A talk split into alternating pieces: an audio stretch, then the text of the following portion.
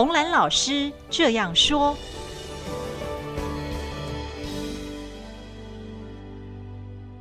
各位好，我是红兰。我们中国人一向很谦虚，哈，但是过度的谦虚会造成误会，也会让孩子以为他在父母心中没有地位。”我有一个朋友，他平日很少跟他母亲来往，过年的话，他就一定出国，以避免年初二回娘家哈。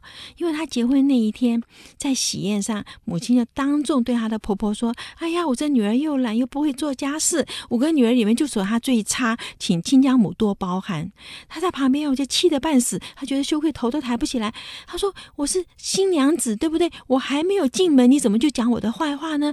尤其他自己认为他是所有姐妹里面最能干的一个。”个嘛，所以听他母亲这样子说，他觉得他母亲偏心，然后就当然就更气他母亲在他的这个新婆婆前面讲他坏话嘛，让公婆有先入为主的坏印象，所以他后来就不常回娘家了。那每次与婆婆不和的时候，他心里就怪罪他的母亲，就都是母亲先讲的坏话，所以才会这样子。那么每次跟他先生吵架的时候，先生就说：“你看，连你妈妈都说你自己不好。”就让他气得说不出话来了哈。后来等他妈妈过世以后，他跟他姐妹一起守灵的时候，才发现说她母亲是对每一个女儿的婆家都是这样子讲。他们也想不透说，那么为什么自己亲生的母亲要在外人面前说自己的孩子不好呢？他父亲在旁边听到说：“哎呀，母亲是为你们好啊。”他先把丑话说在前面，让婆婆有心理的准备，多担待一点。他听了以后呢，他是很后悔。但是他到现在还是不懂为什么要让孩子先讲不好才能够保护孩子哈。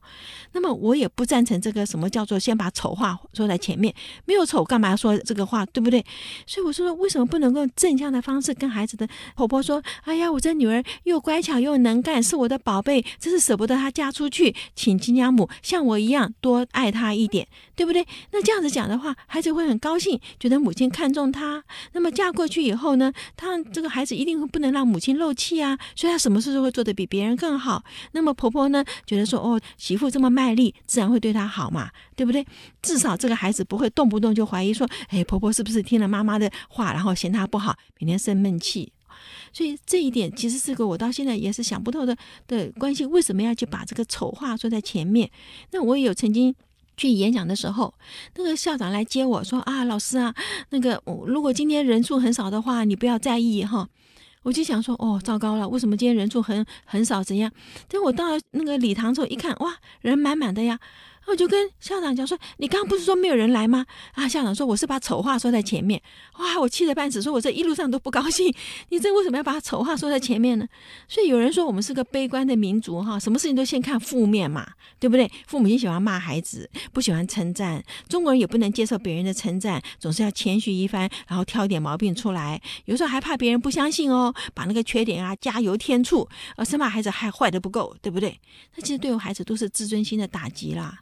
在孩子小的时候啊，他对他自己的看法是来自于大人嘛，对不对？我们对他的任何批评都会影响他对他自己的看法。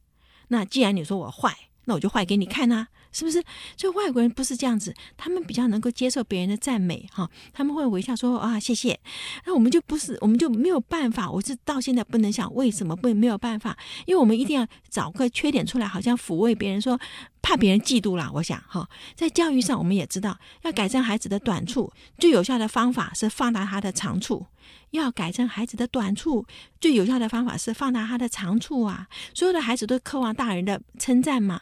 当你称赞他的时候，他会更努力做出你称赞的事情来，使你再继续称赞他。